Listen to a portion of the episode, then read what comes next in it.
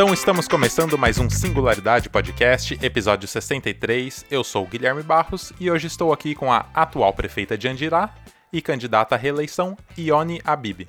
Tudo bom, prefeita? Oi, tudo bom? Tudo e você, certo. tudo bem também? Tudo certo. Compondo a equipe aqui do Singularidade, temos Gabriele Magalhães Olá. e Danilo Fernando. Oi, boa noite. Antes da gente começar a conversa, eu tenho alguns recados aqui, né? Para quem ainda não conhece a Lucky Robot, a produtora aqui do Singularidade e de vários outros podcasts, eu convido você a nos seguir lá no Instagram, LuckyRobotMedia, para você ficar por dentro de tudo que é produzido aqui. É, lá nós postamos todos os episódios que são lançados, todas as novidades e fazemos a interação com o nosso público. Temos também uma novidade lá no site luckyrobot.com.br. Nós fizemos uma área exclusiva com todas as entrevistas realizadas com os candidatos às eleições de 2020. Então é só você acessar luckyrobot.com.br barra 2020 para ouvir as propostas dos candidatos que falaram aqui com a gente. E lembrando que também você pode escutar todas as entrevistas pelo Spotify, lá no Facebook ou pelo seu agregador de podcast favorito. É isso aí, vamos para a conversa com a prefeita Ione.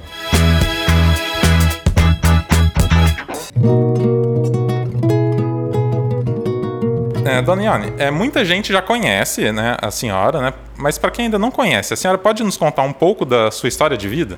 Bom, eu cheguei em Andirá 50 anos atrás, exatamente 50 anos, em setembro de 1970, quando meu pai adquiriu uma área de terras aqui em Andirá. E naquele tempo eu estudava em São Paulo, fazia cursinho pré-vestibular. E visitando meu pai aqui, acabei conhecendo o Alarico, que era prefeito na época. E rapidamente, né, começamos um namoro que acabou no casamento rápido também. E ficamos casados por 43 anos. E eu sempre o acompanhei né, na atividade política, da qual ele gostava muito. E jamais pensei que um dia eu poderia estar participando da política. Mesmo porque, no início, eu até lutei um pouquinho contra a política, queria que ele saísse da política para né, ter mais atenção com a família. E no final das contas, depois que as minhas filhas cresceram, que ficamos só nós dois, também me apaixonei muito pela política, acompanhando ele. E ele me incentivou muito para que eu entrasse. E aqui estou eu hoje, né, como prefeita de Andirá, que é uma honra que a minha cidade me concedeu. Porque hoje, né, como eu disse, eu vim para cá há 50 anos atrás. Então hoje eu sou muito mais andiraense. Né? Eu sou andiraense por adoção mas também de coração. Muito legal. Então, é, esse interesse pela vida política veio do Acompanhando Alarico. a trajetória política do meu marido, que foi uma trajetória muito bonita, né? Na época dele, a senhora chegou a atuar? No, no primeiro mandato, eu conheci ele no final do primeiro mandato. É, ele terminou o seu primeiro mandato em 31 de janeiro de 1973, que naquela época os prefeitos, os governadores, todos os mandatos acabavam em 31 de janeiro, depois né, que voltou para 31 de dezembro. E nós nos casamos em março. Então, naquele período, não acompanhei ele. Ah, no segundo mandato dele, que foi de 83 a 86, aí atuei né, como voluntária. Naquele tempo, nós tínhamos a ASA, que era Assistência Social de Andirá, e a gente atuou firmemente ali num serviço de voluntariado ao lado da dona Maria Vater, que era a única pessoa que a gente tinha para ajudar. Né? Naquele tempo, é, assistência social não era uma política pública como se tornou após a Constituição. Era uma política praticada geralmente pelas primeiras damas mesmo, né? e não tinha recursos alocados, a gente contava apenas com a boa vontade das pessoas. Mas a gente fez um serviço assim muito bonito na época. E depois no mandato dele agora 2005, 2008, atuei como presidente do Provopar. Atuei muito na, na área de assistência social também, que me trouxe um aprendizado muito grande e um conhecimento muito grande, né, com as famílias de Andirá. Então a senhora fez um, um estágio, né? Vamos dizer assim, muito bom, né? Antes, é, Sim, já, é, já ao lado época de dele. uma né? pessoa que podia ensinar muito, né? Aham. Um homem muito sábio com o qual eu aprendi muito, graças a Deus. É, a senhora pode nos contar um, um pouco da- das suas propostas, né? Para os anos que vão vir aí? Próximos quatro anos? Isso. Sim. É, nós temos ainda em Andirá, né, nós trabalhamos muito na recuperação da infraestrutura de Andirá, principalmente na área de asfalto, que nós tínhamos uma defasagem muito grande, porque aqui em Andirá, durante um longo tempo, foram aprovados muito loteamento sem a infraestrutura. Então, nós temos bairros novos, né, onde a pessoa pagou caro pela sua casa e pelo seu terreno, que não tem um asfalto de qualidade. Às vezes até foi feito um asfalto, mas uma, um asfalto de péssima qualidade. Então, nós estamos é, fazendo essa infraestrutura nos bairros mais antigos, mas tem muito bairro ainda para a gente chegar lá e levar esse conforto do asfalto, porque não se admite mais hoje em dia né, uma cidade onde nós não tenhamos todas as ruas asfaltadas. Mas o principal problema de Andirá na área da infraestrutura é o esgoto. E nós tínhamos né, na nossa plataforma de governo é, o compromisso de iniciarmos o esgoto em Andirá. Nós temos menos de 50% das residências de Andirá servidas pela rede de esgoto. O nosso compromisso principal era com a Vila Santa Inês. Mas não foi uma tarefa fácil, porque esgoto custa caro. E nós assumimos o governo justamente num período em que o governo federal tinha, fez pouquíssimos investimentos nessa área, né? foi durante o governo Temer. Então, ele cortou todos os investimentos da FUNASA, a não ser aqueles que já estavam em andamento. Então, nós tivemos que economizar recursos do município para que a gente conseguisse fazer com recursos próprios. E é uma obra muito difícil, porque não é só passar né, o encanamento, a tubulação. Nós tivemos que fazer para a Vila Santa Inês um emissário que atravessou a BR-369 para ligar essa destinação de esgoto lá na estação do Barreirão. Então, assim, foi uma obra muito complicada. Essa primeira etapa já está pronta, vai servir não só para Santa Inês, mas para Timburi, Catuaí, Monte Santo, Jardim Planalto, para toda aquela parte alta da cidade. E agora estamos lá, no Pantanal, iniciando o esgoto, que em breve, eu acredito que no máximo 30 dias, está chegando ali na Vila Centenias, acabando né, com o sofrimento desse bairro que já dura 60 anos. Mas nós temos investimentos para fazer em outros bairros de Andirá, estamos no Jardim Santa Helena, Vamos partir na próxima semana já para o Jardim Monte Carlo. E para os próximos quatro anos, nós queremos é, realizar o que nós planejamos para os próximos dez anos, porque nós fizemos um plano de saneamento básico para Andirá, que contempla aí dez anos. Mas nós pretendemos realizar 10 anos em 4 anos. Nós vamos correr com esse esgoto, porque esgoto é saúde, nós não podemos deixar como está realmente. Né? Andirá não merece mais ter fossas em calçada, fossa no meio da rua, é uma situação degradante. O outro ponto onde nós temos que investir muito é na geração de emprego e renda. Nós já fizemos é, doação, concessão de terrenos para empresas, mas, conversando com o secretário da Infraestrutura e Logística, o deputado Sandro Alex, ele me trouxe né, um conselho que eu achei muito válido, que não basta nós darmos os terrenos, porque geralmente quem procura o terreno já não tem uma condição financeira. Se ele não tem nem para comprar o terreno, ele não vai ter essa condição para construir uma empresa. Então, o que, que nós vamos fazer? Com a ajuda né, do governo do estado do Paraná, nós já temos o compromisso do secretário Sandro Alex, são os barracões industriais, para que a gente possa multiplicá-los aqui em Andirá e poder fazer a concessão para aqueles empresários que queiram expandir seus negócios ou de repente até está começando um negócio novo. Ah, sim, muito legal, muito bom. Por que a escolha do seu partido, Daniane, o PSD? Eu escolhi o PSD porque eu tive um período de muito sofrimento nos dois primeiros anos de governo porque é, eu fui nas eleições de 2014, é, nós fomos aqui em Andirá oposição ao candidato que venceu. Né? Nós trabalhamos para o senador Roberto Requião e o vencedor da eleição foi o governador Beto Richa, como todos sabem.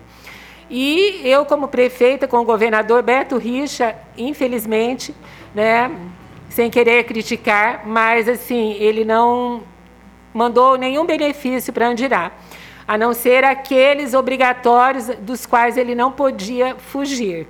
Então, assim, foi uma situação muito triste. E a gente conseguiu fazer é, muitas coisas em Andirá porque eu tinha ajuda no governo federal. tanto do meu senador quanto do meu deputado federal. Então a gente conseguiu muitas emendas para Andirá. Mas na área é, estadual a gente não teve esse tipo de ajuda.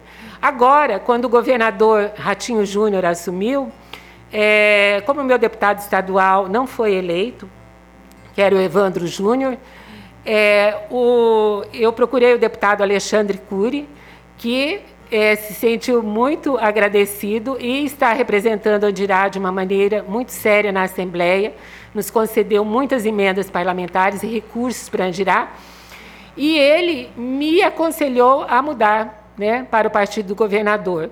É, houve o convite do governador e do presidente do partido, o deputado Sandro Alex, né, que é o secretário da Infraestrutura, e eu, embora tenha uma história né, de política junto com meu marido no MDB, eu senti que, para beneficiar minha cidade, o melhor que eu teria a fazer é estar realmente ao lado do governador para que os recursos possam vir para minha cidade. Né? Eu penso que, para mim, em primeiro lugar, nesse momento, está Andirá. Né? Eu só estou como prefeita porque eu quero realizar por Andirá.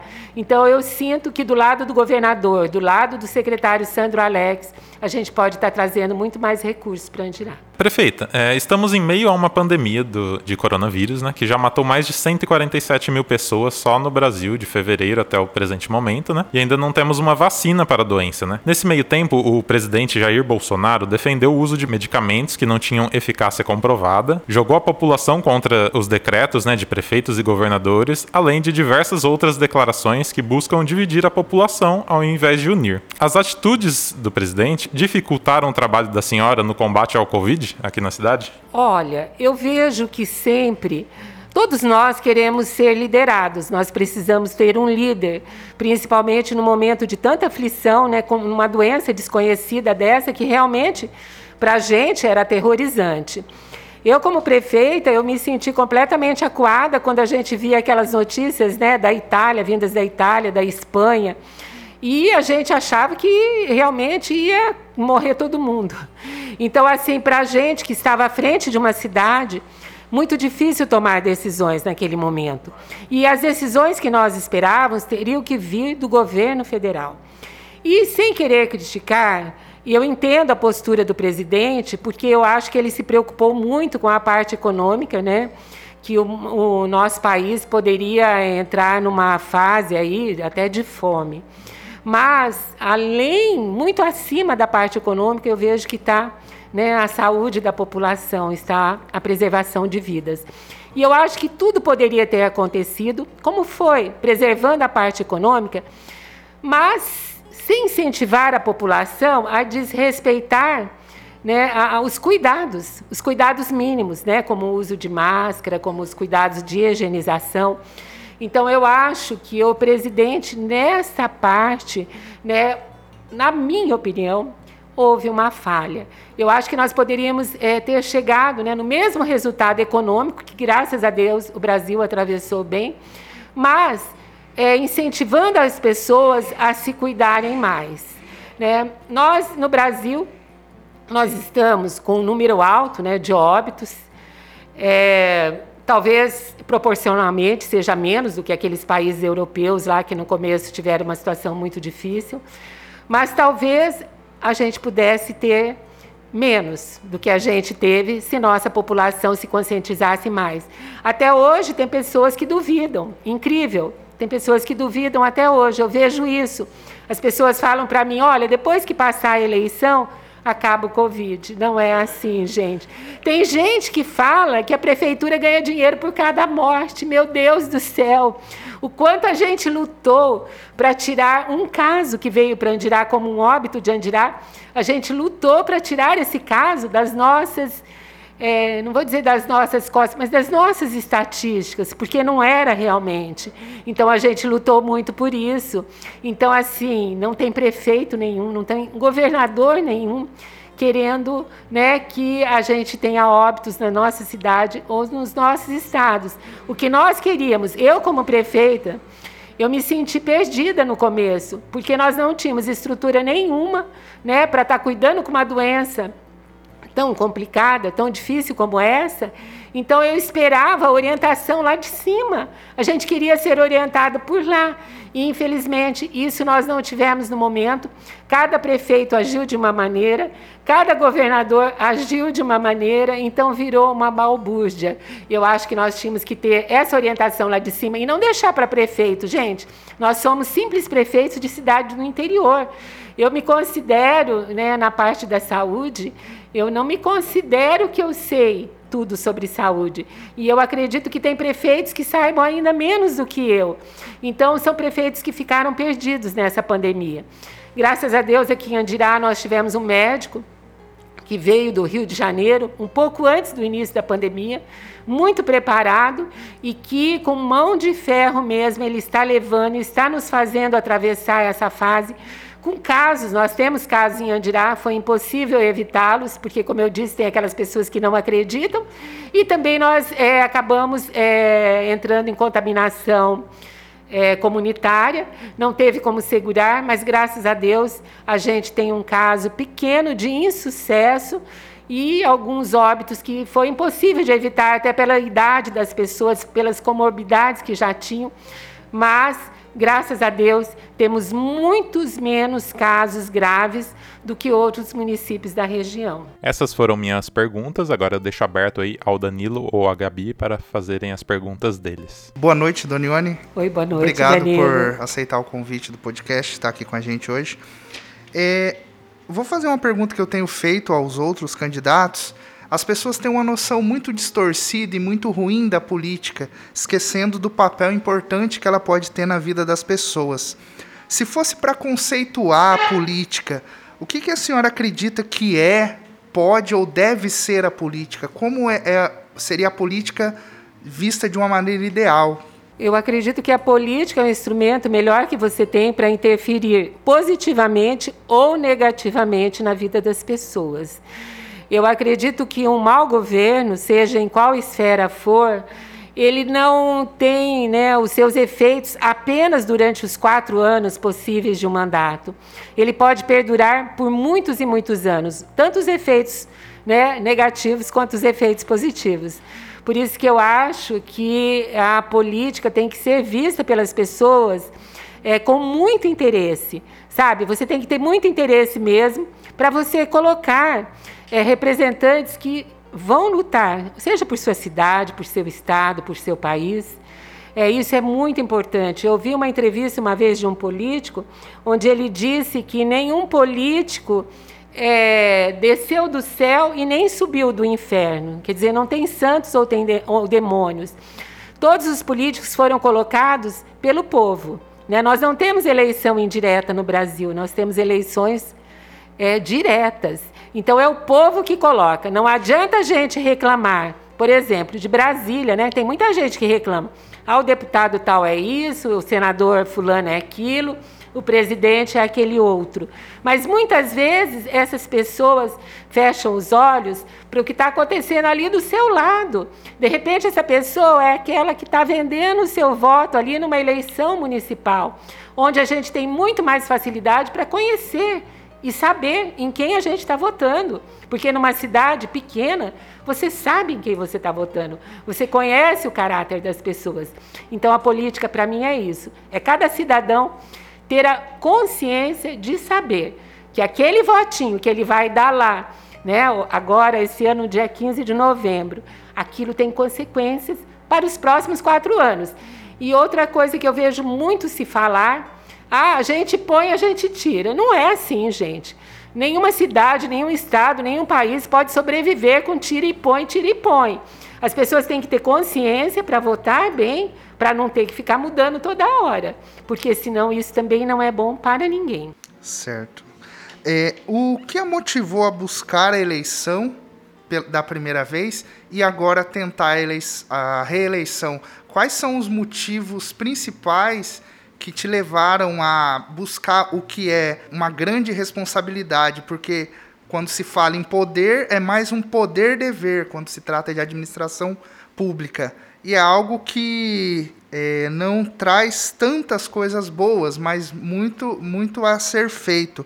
Quais são os motivos, o ideal que te move a ter buscado se eleger, ter cumprido o mandato e agora buscar uma reeleição?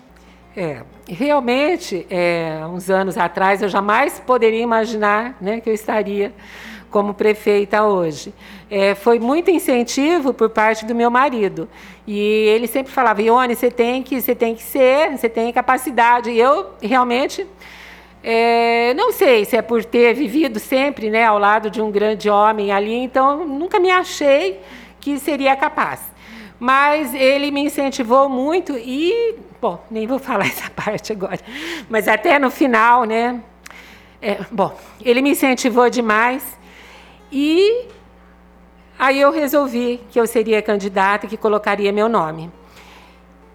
Eleita, é, eu já tinha alguma bagagem pelo fato de ter feito gestão pública, sempre me interessei por política, sempre me interessei, mas nunca achando que estaria dentro da política, né? Só na observação e às vezes dando palpite, que é um pouquinho mais fácil. Mas, quando entrei na prefeitura, é, enfrentei muitos desafios, muitos mesmo. Né? Uma é uma dívida enorme que o município de Andirá tem, hoje na casa de 157 milhões de reais. É, a outra foi que nós não tínhamos certidão. Então, assim, problemas e mais problemas. Aí vem na sua pergunta: o que, que leva uma pessoa a gostar tanto de problemas? Mas problemas, às vezes, são desafios. E se você acha que você tem condições de enfrentar esses desafios, de vencer, de poder ser útil, de poder deixar uma marca, de não, de não deixar esse mundo, sabe, em vão, passando em branco, se você tem condições, eu acho que você deve tentar, você deve dar seu nome e você deve fazer alguma coisa para melhorar a sua comunidade. É, agora, eu penso, a reeleição, eu não achava que eu fosse me candidatar a prefeita. Eu não achava que eu fosse me candidatar à reeleição. Mas, assim, ficaram muitas coisas por fazer, nós temos muitos projetos em andamento. Então, eu vejo que eu tenho condições para terminar esse ciclo e, se Deus quiser, daqui quatro anos, entregar essa Andirá redondinha para que né, a moçada aí tome conta e faça com que essa cidade chegue aí onde merece, porque eu acho que o potencial de Andirá é muito grande, gente. É só a gente é, cuidar dessa cidade com carinho, com amor, com honestidade, que é o principal de tudo, porque as cidades do interior elas têm poucos recursos. Então, você tem que fazer esse recurso se multiplicar, render, para que a gente possa fazer alguma coisa, porque senão é praticamente impossível. Então, você tem que ficar cuidando, sabe, de cada dinheirinho que entra ali, para que ele renda mesmo, para que a gente consiga fazer esse dinheiro retornar em benefícios para o cidadão. É, na hipótese de se reeleita, ao concluir um eventual futuro mandato, como a senhora gostaria de ser lembrada? Qual legado pretende deixar? E se já vê que existe hoje, se terminasse hoje, se já existe algum legado, algo que a senhora pode se orgulhar e ver como uma realização importante para o município? Olha, eu me orgulho muito é, do carinho das pessoas sabe é muito é muito carinho principalmente por parte das nossas crianças então, isso é muito importante para mim. Agora, o legado que eu vou deixar e aquilo que eu gostaria de ser lembrada, talvez não é nem uma obra tão bonita, mas é de ter conseguido tirar as fossas da calçada e das ruas, tirar aquela situação degradante que nós vemos né, na falta de saneamento na Vila Santa Inês.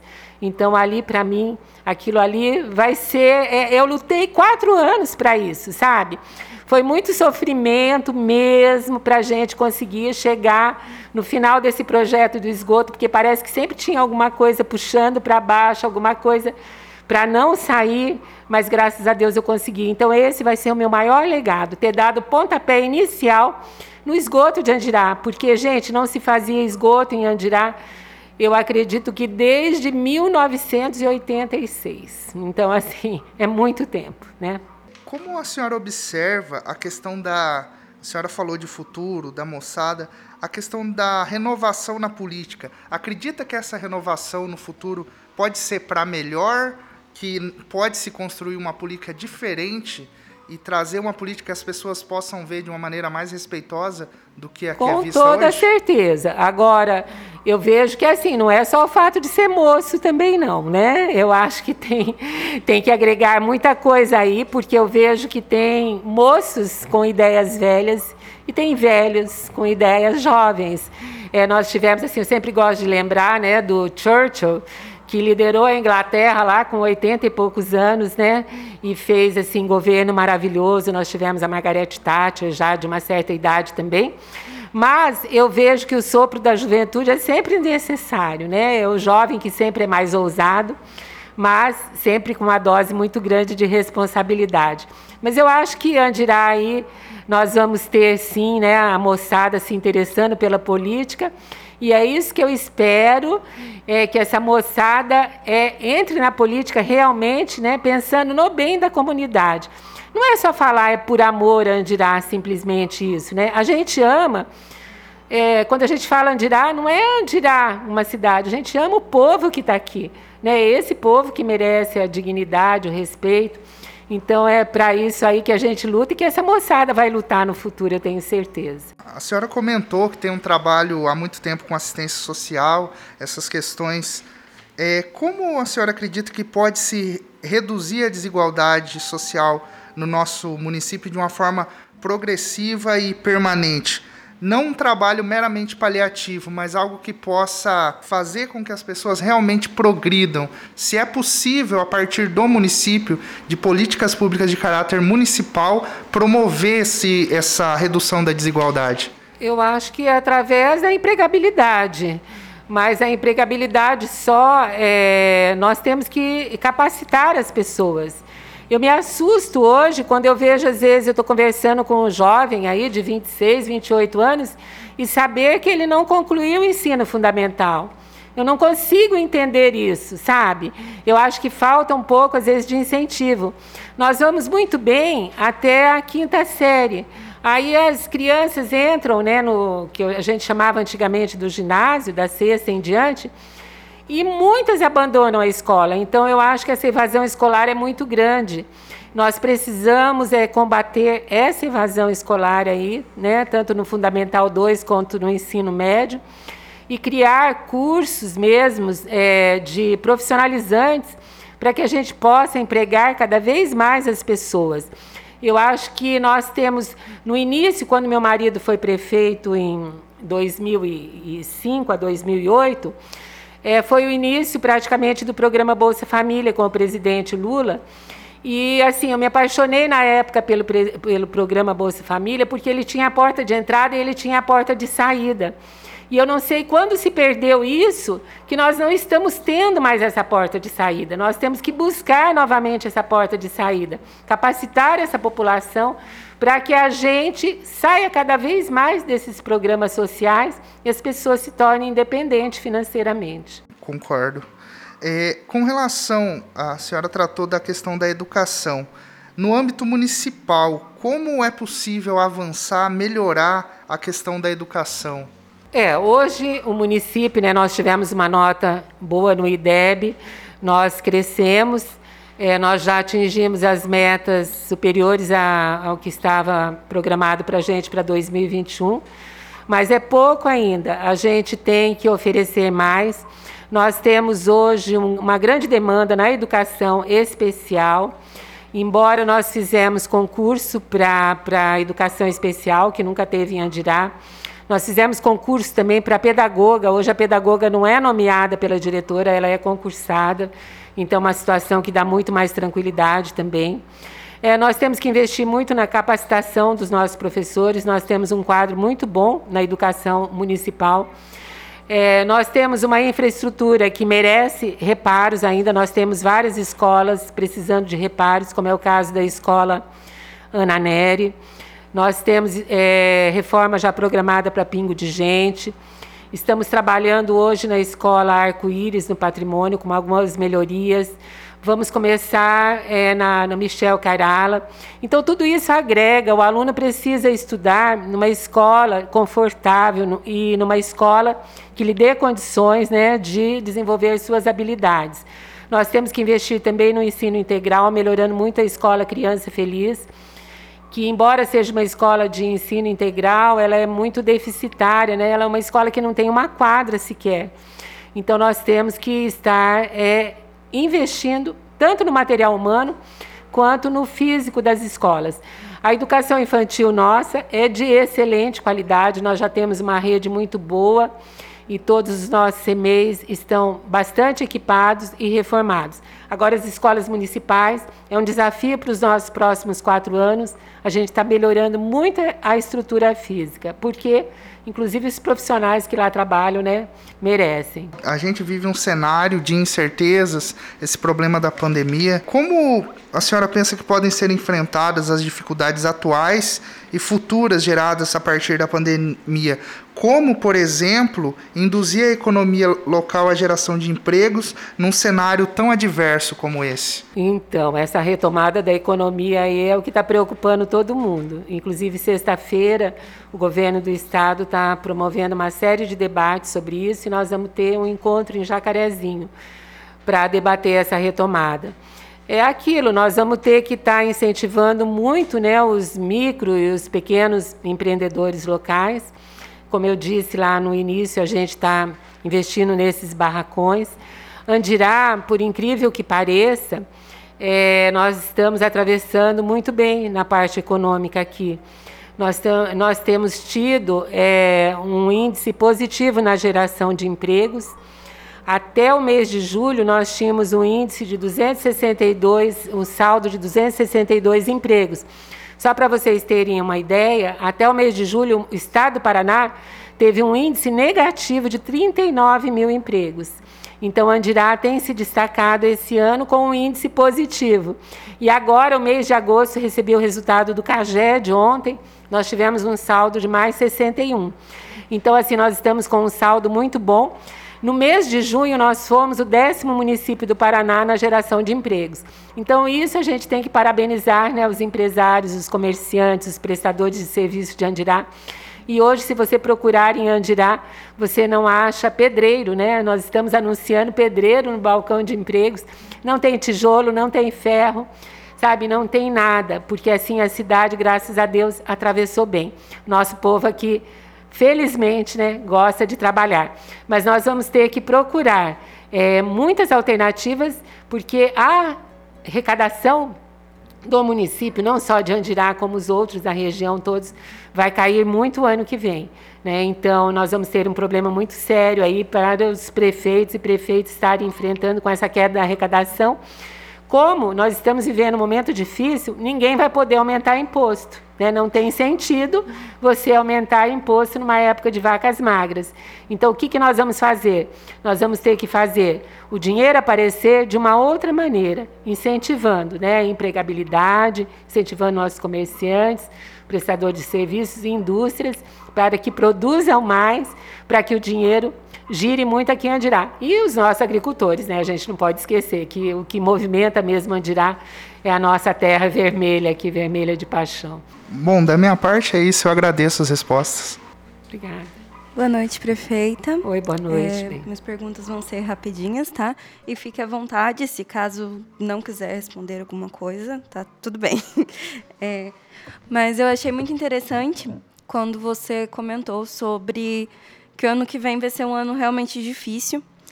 E por alguns dados que eu tenho acompanhado, infelizmente o Brasil voltou para o mapa da fome. Por inúmeras questões, é uma, um período difícil para todo mundo, é uma época de pandemia. Eu queria saber qual o seu ponto de vista sobre isso e como a gente poderia se preparar para o ano que vem, para não deixar que essa realidade é, assombre ainda, o nosso, ainda mais o nosso município. Eu vejo que existem muitas famílias que são assistidas já, né, pela, pela assistência social e como que isso poderia ser um pouco mais abrangente, como que a gente poderia não só prefeitura, mas também população, mas a gente poderia assistir isso para não deixar que essas pessoas realmente cheguem a passar fome. É, eu penso, é, eu tenho quase certeza que aqui em Adirá nós não temos famílias em situação de fome. É, se há, talvez seja por falta né, de levar o conhecimento. Porque hoje nós temos na assistência social, Nós ampliamos muito a questão de cesta básica. E daí, é, praticamente a maioria das famílias tem uma criança na escola. Então, se ela tem uma criança na escola, nós temos a cesta das escolas, nós temos as cestas dos centros municipais de educação infantil, tem as cestas também das escolas estaduais. Tem a população, né, que sempre está aí ajudando, as igrejas. Então, eu acredito que, nesse momento, nós estamos atravessando em Andirá um momento que não é né, de tanta dor nessa parte. Mas é evidente, nem todos os estados são iguais. Nós temos estados no Brasil que eu acredito que a situação deve estar bem complicada mesmo. Agora, aqui em Andirá, como eu disse, nós temos que preparar a retomada da economia, né? Trazer emprego para o povo, né? apesar que hoje nós estamos com é, várias é, demandas que nós não temos pessoas para suprir. Por exemplo, só para citar um exemplo, nós fizemos um teste seletivo para técnico de enfermagem. Né? Até na véspera, né, Rubão, não tinha aparecido ninguém. Então, talvez o que está faltando é nós capacitarmos é, cursos técnicos para a nossa população. Nós temos também é, nós temos quatro cursos técnicos hoje aqui em Andirá, da Universidade Federal do Paraná, do Instituto Tecnológico do Paraná. Por incrível que pareça, sobram vagas, sabe? Assim, é, hoje a secretária de Educação estava me falando que tem um dos cursos que tem seis vagas, seis, seis é, alunos apenas, sabe, nesse curso. São cursos que são disputadíssimos em outros locais.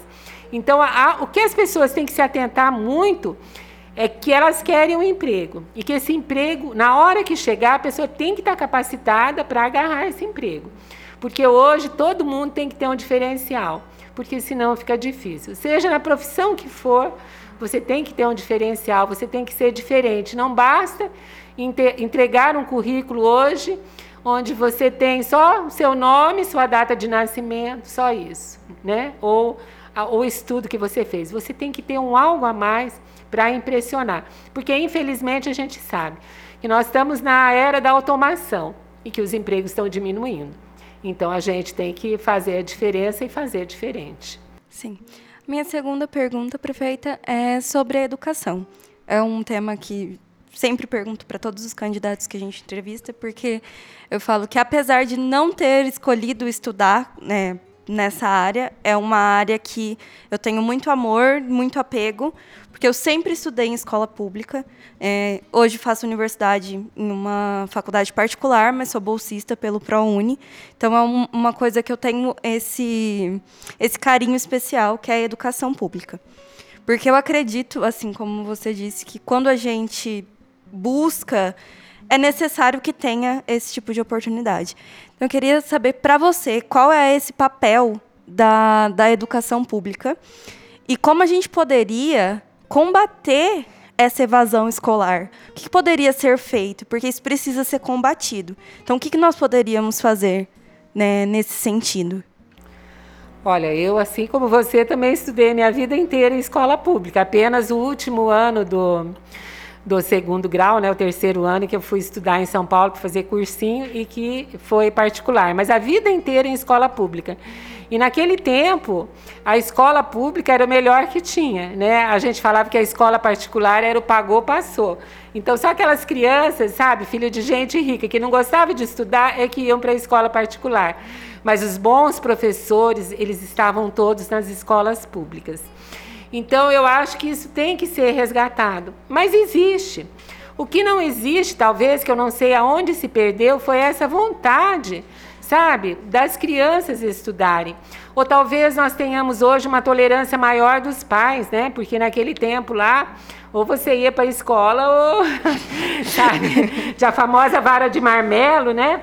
Então, hoje não. Então, eu acho assim que se tolera mais eu acho que nós temos que combater muito essa evasão, talvez com um número, um número maior de projetos de contraturno, sabe? Aqueles projetos bons de contraturno, como nós temos o Projeto Esperança. É, me parece que nas escolas estaduais hoje já tem o ensino integral também, ou semi-integral. Então, eu acho que isso puxa muito né, a atenção dos jovens. E eu acho que no mundo que nós estamos vivendo hoje também, como é difícil, eu acho que você segurar né, a atenção de uma criança, de uma criança às vezes você até segura, mas de um jovem hoje, coitado do professor, né? Ele tem que ser muito criativo e muito inventivo para isso. Com certeza. Competir com celular, com é, é informação a todo momento, não, não é fácil. Aproveita a minha última pergunta, só para encerrar, uma pergunta que eu também fiz para outra candidata que a gente entrevistou, é que isso me admira muito, porque nessa eleição nós temos duas candidatas mulheres e me admira muito por você ser a primeira prefeita eleita da nossa cidade. Então eu queria que você falasse um pouquinho sobre o papel da mulher na política e se você enfrentou algum tipo de preconceito, alguma coisa nesse sentido, por ser mulher e estar tá assumindo um cargo tão importante como esse na nossa cidade. Olha, eu assim, é, desde muito tempo eu convivo num mundo mais masculino do que feminino, porque eu assim, eu ficava, eu e meu marido éramos muito próximos e ele é, ele era pecuarista. E é uma área que eu gosto muito. Então, assim, sempre com gado, mexendo com gado. E é uma área onde não tem muitas mulheres também. Mas, assim, eu sempre fui muito respeitada. De vez em quando, um vendedor, sabe? Falava, ah, tem uma mulher aí, né? Vou tentar engabelar. Então, acontecia muito isso. Mas aí, quando você mostra que você tem o conhecimento, sabe? A pessoa começa a respeitar. Na política, eu acho mais difícil para a mulher porque é, existem algumas situações né, de, como que eu vou dizer, de baixaria, talvez. Existem algumas situações até de desrespeito, existem. Né? Mas eu acho que se nós não enfrentarmos agora, nós nunca vamos conseguir chegar lá. Então alguém tem que abrir o caminho, né? Então eu sou a primeira, mas com certeza virão muitas outras por aí, porque eu acho que a gente, como mulher, é, você pode demonstrar que você é capaz. Mas para a mulher é muito difícil, gente. Eu me lembro uma época, num dos governos militares, que nós tivemos uma ministra, se eu não me engano, era da economia, que era mulher. E o ministro, né? Não, ela não era da economia, era do desenvolvimento econômico, alguma coisa assim, mas tinha o ministro da economia. Daí ele foi se referir a ela e falou assim: olha, a fulana, acho que era Doroteia o nome dela, ele disse, ela é, ela é muito é, inteligente e capaz, apesar dela ser mulher. então aquilo foi uma ducha de água fria. E realmente é difícil, as pessoas desconfiam muito da capacidade da mulher. Sim. E mesmo quando ela mostra capacidade, é incrível, sabe? Eu, eu vou citar um exemplo. Na Inglaterra, na Inglaterra, na Idade Média, nós tínhamos aquela coisa que tinha que ter o herdeiro homem. E nós tivemos né, o rei Henrique VIII, que ele acabou, acho que se livrando de seis ou sete mulheres, porque não dava o filho homem que ele queria. Então não dava o filho homem e ia lá para. Então não vinha o filho homem, né? Algumas acabaram até perdendo a cabeça. E ele não conseguiu, até teve um, mas acho que morreu menininho. E daí a, teve que ser a mulher mesmo, né? Que era a rainha Elizabeth I, que se tornou rainha da Inglaterra. E ela é considerada até hoje né, a maior soberana da Inglaterra. Depois dela veio também, em 1800 e tanto, a Rainha Vitória, que foi a segunda melhor soberana da Inglaterra, fez um reinado de anos e anos, né, vitorioso aí. Mas até hoje, quando nasce o herdeiro da, da coroa inglesa, todo mundo torce para que seja homem. Você entendeu? Mesmo nós tendo esses dois exemplos maravilhosos, depois teve também a Margaret Thatcher como primeira-ministra, até hoje o herdeiro tem que ser homem. Então, assim, não é fácil ser mulher, não, nesse meio político. Mas vamos abrindo caminho até que um dia, né? Não existam homens ou mulheres, mas exista gente boa, gente competente, gente capaz, gente que faz. Eu ainda acho engraçado você falar da questão da pecuária, porque eu sou estudante de agronomia. Ah, que legal. Então, assim, é realmente um meio bem complicado, bem, bem fechado e bem masculino. Mas, Dona Ione, muito obrigada Eu pelas, pelas respostas e pela disposição de estar aqui com a gente. Tá bom? Eu que agradeço, muito obrigada. Por, né? por hoje, por mim é de algum esclarecimento, estou hum. sempre à disposição. Tudo bem, muito obrigada. É, a senhora tem algum recado para os nossos ouvintes aqui do Singularidade? Então, o recado que eu tenho, né, pedir para a nossa população dar um voto de confiança para que o progresso de nossa cidade continue, para que a gente possa levar nossos projetos à frente, para que a gente possa colocar o saneamento nessa cidade inteira, para que a gente traga esses barracões industriais, para que a gente faça asfalto, para que a gente continue presenteando nossas crianças com material e uniforme escolar é para votar no 55, no dia 15 de novembro. Ione para prefeita e o Pontinho para vice, que a gente se compromete com vocês a honrar o voto de vocês e fazer com que vocês tenham orgulho dos representantes que estarão à frente do Executivo de Andirá. Muito bem. Eu gostaria de agradecer muito a senhora por separar um tempinho e vir aqui conversar com a gente. Eu que agradeço. É, eu quero agradecer também ao Rubão, que tornou essa, essa conversa possível, né? Meu ao... empresário. É, também ao, ao, Pedro Galdino, né, o filho do Rubão, que me ajudou com a parte técnica aqui, ao Danilo e a Gabi, por toda a ajuda de sempre. Queremos conversar com o Pontinho também, no, no próximo episódio. É Já fica aí o, o, convite. E é isso aí. Voltamos no próximo episódio. Valeu, tchau, tchau. Tchau. Tchau. Até.